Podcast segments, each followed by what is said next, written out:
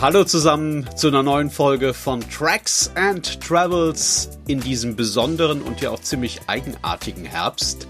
Danke für all die Meldungen, für die Meinungen und auch die Anfragen zur letzten Folge und danke vor allem natürlich fürs Zuhören. Ich freue mich sehr, dass ich da offenbar so eine kleine Nische gefunden habe mit dem Podcast hier und dass es offensichtlich etliche Leute gibt für mich, die sich begeistern können für die Schönheit dieser Welt, ohne dabei zu vergessen, dass wir es sind, ich und Sie und ihr und alle anderen, die gerade dabei sind, diese Schönheit zu vernichten. Heute geht's um eine Insel, die uns da eigentlich allen eine Warnung sein sollte, weil man an dieser Insel sehr gut sehen kann, was passiert, wenn der Mensch zu maßlos ist und zu rücksichtslos und zu gierig.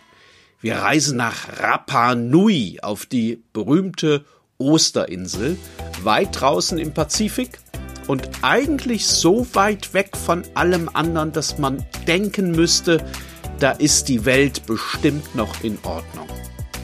Tja. Ich bin Stefan Link, bin seit einer halben Ewigkeit beruflich und natürlich auch privat in der Welt unterwegs für Magazine, Zeitungen, Online-Projekte, für Reiseführer, Romane und für die Radioprogramme der ARD. Und ich hoffe, dass ihr beim Hören dieses Podcasts ein paar Minuten lang träumen könnt von dieser Welt und dieses Träumen vielleicht ja auch bewahren könnt. Ich glaube, dass es gerade in diesen Zeiten total wichtig ist, nicht den Mut zu verlieren, auch nicht die Hoffnung. Tja, dann geht's jetzt los, oder? Hier kommt die neue Folge von Tracks and Travels. Episoden von einem großartigen Planeten. Und es geht heute mitten rein in den Pazifik nach Rapa Nui auf die Osterinsel.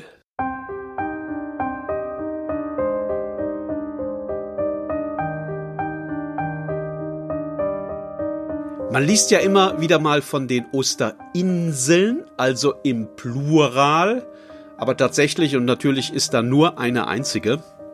Rapa Nui, wie die Insel in der Sprache ihrer Bewohner heißt, ist die Spitze eines großen Vulkans, liegt, äh, wie gesagt, mitten im Pazifik, mitten in dieser gigantischen Wasserlandschaft, dreieinhalbtausend Kilometer vor der Küste von Chile, zu dem die Insel auch gehört. Und in allen anderen Richtungen ist auch über viele tausend Kilometer nix als Wasser. Und das nächste in der entgegengesetzten Richtung ist Tahiti. Und das ist über 4000 Kilometer entfernt. Die Insel ist tatsächlich das isolierteste bewohnte Stück Land auf dieser Welt, so dass man sich eigentlich wirklich wundern muss, dass die Insel damals überhaupt entdeckt wurde. Es waren Menschen aus Französisch-Polynesien, die wahrscheinlich irgendwann so um das Jahr 1200 herangepaddelt kamen in ihren Kanus und die dachten, oh, komm, das sieht eigentlich ganz nett hier vorne aus, da bleiben wir mal fürs Erste.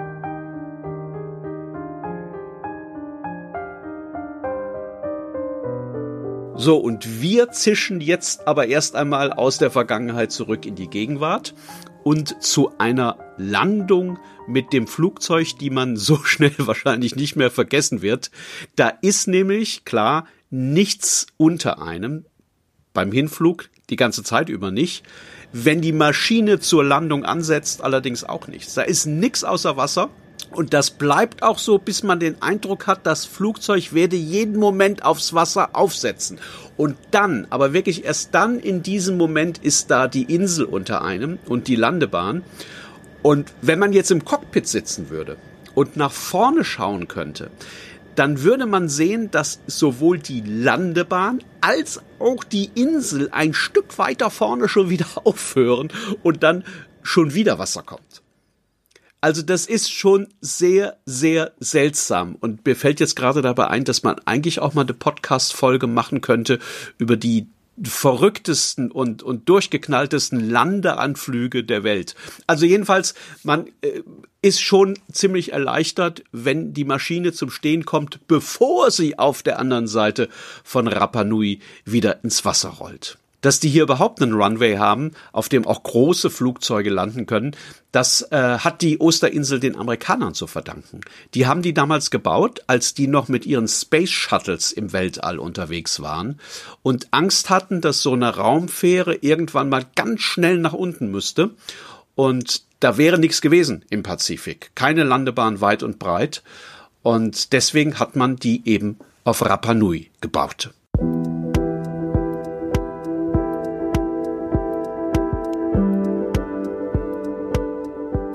Was kommt einem als erstes in den Sinn, wenn man an die Osterinsel denkt? Klar, diese großen, geheimnisvoll wirkenden Steinfiguren, von denen jeder, glaube ich, schon mal Fotos gesehen hat, die stehen da tatsächlich überall herum. Also das sind keine Einzelstücke, die sind überall. Ähm, auch am Flughafen gibt's die schon. Also man steigt aus dem Flieger, geht zu Fuß rüber zum Terminal. Das ist alles sehr, sehr klein da. Und äh, anschließend dann mit der Reisetasche raus aus dem Flughafengebäude. Und sofort sieht man die ersten dieser Figuren, die wirklich überall in den Beeten dort postiert sind. Und wenn man rüber zur Küste schaut vom Flughafen aus, sieht man die auch dort stehen. Moai heißen die. Die sind so ähm, acht bis zehn Meter hoch schauen alle sehr, sehr grimmig und ernst rein. Und ähm, mich haben die so ein bisschen äh, erinnert an, an Schachfiguren äh, einer Partie von Göttern, die irgendwann abgebrochen wurde. Ähm, es gibt hunderte davon auf Rapa Nui. Und äh, es gibt Forscher, die haben sich die Mühe gemacht, die alle mal durchzunummerieren. Die sind auf 887 Moai gekommen. Etliche von diesen 887 sind noch in einem großen Steinbruch am Krater eines Vulkans, der heißt Ranu Raraku. Ähm, viele von denen sind fast fertig. Ähm, da hätte man denken können, ja, ein Tag Arbeit noch und dann kann der raus aus dem Steinbruch.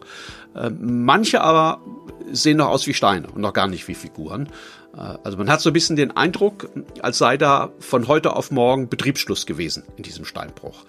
Ähm, die restlichen Moai stehen oder liegen auch komplett über die Insel verteilt. Also es gibt so gut wie keine Ecke, glaube ich, wo die nicht zu sehen sind. Wen diese Statuen darstellen, ob das jetzt Götterbilder sind oder Denkmäler für bestimmte Inselbewohner oder für Helden, das weiß man bis heute nicht. Wahrscheinlich war es so, dass jede Sippe auf dieser Insel, also jeder Clan oder jede große Familie, diese Moai aus Stein geschlagen hat. Und wenn die Nachbarn eine größere aufgestellt haben, dann musste die nächste eigene offenbar noch größer und noch pompöser sein. Also so nach dem Motto, den Angebern zeigen wir es jetzt mal. Wir machen eine viel, viel bessere. Unser Moai wird noch mal größer und noch mal mächtiger. Diese Steinfiguren waren es, die vor langer Zeit das Schicksal der Menschen auf dieser Insel besiegelt haben, die zu einem kompletten Kollaps geführt haben. Aber bevor wir dazu kommen, erzähle ich noch schnell ein bisschen was über diese Insel, über Rapa Nui, damit man sich die ein bisschen besser vorstellen kann. Also die, die, Rapa Nui ist wie ein Dreieck geformt. Wenn man von oben drauf guckt, sieht das tatsächlich aus wie ein Dreieck. Die Insel ist etwa 160 Quadratkilometer groß. Das ist also nicht wirklich viel. Äh, gut 7000 Menschen leben da, die allermeisten im einzigen Ort der Insel. Der heißt Hangaroa und es ist immer noch so, dass die meisten Insulaner polynesische Vorfahren haben. Ähm, die Insel sieht aber jetzt nicht aus wie eine Südseeinsel, also überhaupt nicht, könnte sie bei der geografischen Lage auch nicht. Ähm, mich hat die sehr an Irland erinnert. Also das Land ist, ist leicht hügelig, es wächst fast überall Gras, es ist nie weit bis zur nächsten Küste. Die Küste ist so gut wie immer eine Steilküste. Und ähm, weil es ähm, eigentlich keine Begrenzungen gibt auf Rapa Nui, also zum Beispiel keine Zäune, kann man tatsächlich, wenn man dort ist, stundenlang über diese Insel laufen. Und das ist ein ganz besonderes Erlebnis, denn dieses Rapa Nui ist eigentlich ein großes Freilichtmuseum. Da ist nie irgendetwas aufgebaggert worden oder zugeschüttet worden und es gibt auch so gut wie keine ähm, Asphaltstrecken. Stattdessen stößt man, wenn man so über die Insel wandert, immer wieder auf verwitterte alte Statuen, auf Hausgrundrisse, auf Kochstellen, auf alte Hühnerställe, die aus Steinen gebaut wurden, auf Terrassen ähm, aus runden vom Meer geschliffenen Steinen. Das steht und liegt einfach da alles so rum, also ohne jede Absperrung, ohne Schilder, ohne irgendeine Erklärung. Und das meiste ist viele hundert Jahre alt.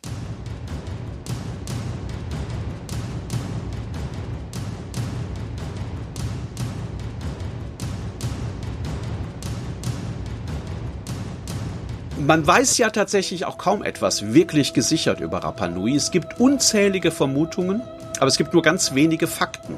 Man, man nimmt an, dass diese Insel früher sehr dicht bewaldet war und das auch noch so war, als die Siedler aus Polynesien hier eintrafen.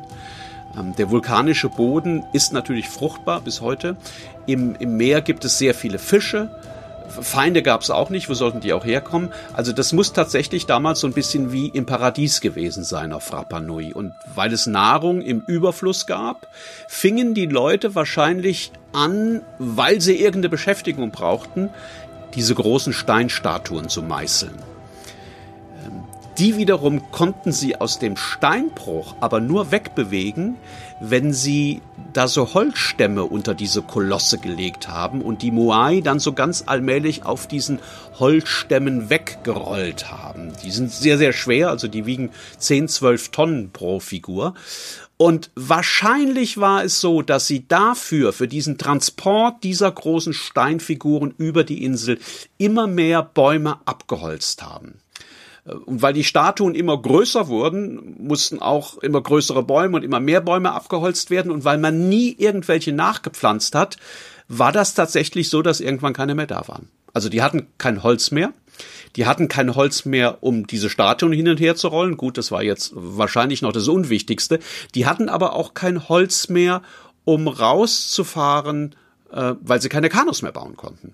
Und dann kam logischerweise eins zum anderen. Ohne Kanus gab es keinen Fisch mehr zum Essen. Und weil keine Bäume mehr auf der Insel waren, die mit ihren Wurzeln das Erdreich zusammengehalten haben, fegten die Stürme über den Pazifik nach und nach auch den fruchtbaren Mutterboden hinaus aufs Meer. Und irgendwann war es dann eben so, dass keine Landwirtschaft mehr möglich war. Wissenschaftler vermuten, dass die einzelnen Sippen auf der Insel irgendwann dazu übergegangen sind, sich tatsächlich um die letzten Lebensmittelvorräte zu streiten und dann auch um die zu kämpfen. Irgendwann wurden sie wahrscheinlich zu Kannibalen. Also man vermutet das. Es gibt ja keine Aufzeichnungen, es gibt keine Überlieferung, es gibt keine Berichte. Die einzigen Zeugen sind aus Stein und Schweigen.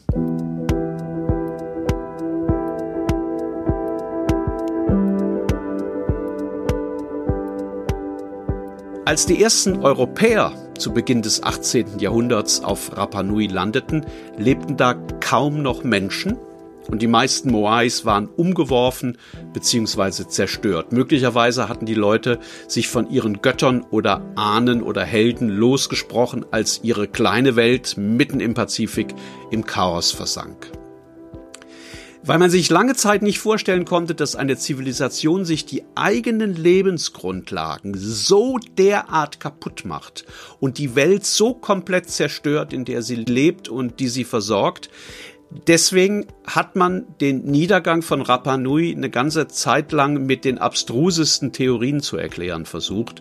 Der eine oder andere wird sich an Erich von Däniken zum Beispiel erinnern. Der hat damals erklärt, diese Statuen, das seien die Abbilder von Außerirdischen, die die Insel über Jahrhunderte lang immer wieder besucht hätten und von den Einheimischen verehrt worden seien.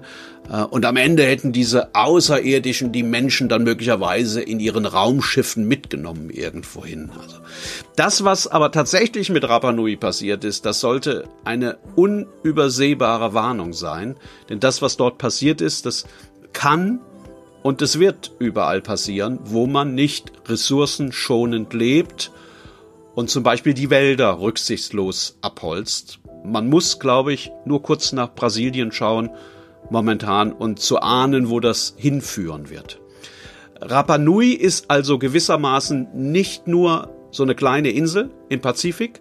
Rapa Nui ist eigentlich überall auf dieser Welt und äh, wenn man jetzt denkt, das ist doch klar und das ist doch logisch, ähm, dann müsste man ja eigentlich denken, dass man es zumindest vor Ort mittlerweile gemerkt hat und das beherzigt, also auf Rapa Nui selbst, aber auch da wird man leider ziemlich enttäuscht. Es gibt tatsächlich wieder Bäume auf der Insel, ja, aber leider ist irgendwer auf die grandiose Idee gekommen, Eukalyptusbäume anzupflanzen. Und es gibt wahrscheinlich keine andere Art, die dem Boden derartige Mengen Wasser entzieht wie der Eukalyptus. Also alles, was um den herum wachsen könnte, wird gnadenlos ausgedürstet. Noch schlimmer aber sind die Pferde. Das klingt jetzt vielleicht erstmal harmlos, aber auf dieser kleinen Insel, 160 Quadratkilometer groß, gibt es über 7000 Pferde. Die laufen alle frei herum auf der Insel und die fressen überall auf der Insel das Gras weg. Und das Gras ist eigentlich das Letzte, was geblieben ist, dass das bisschen Erdboden, das noch da ist, vor den Stürmen schützt. Möglicherweise sind die Pferde ja die neuen Statuen. Hat der Nachbar schönere, ist das Ansporn genug, sich bei der eigenen Zucht noch mehr anzustrengen. Und wenn der Nachbar 50 hat, dann braucht man eben 60. Die Lieblingstiere der Insulaner jedenfalls sind munter dabei, die Osterinsel in die nächste Katastrophe zu mampfen. Und so ist Rapa Nui schon wieder gefährdet. Und vielleicht ist es auch das Bewusstsein um seine Vergänglichkeit, das den Besuch auf der Insel zu was ganz Besonderem macht.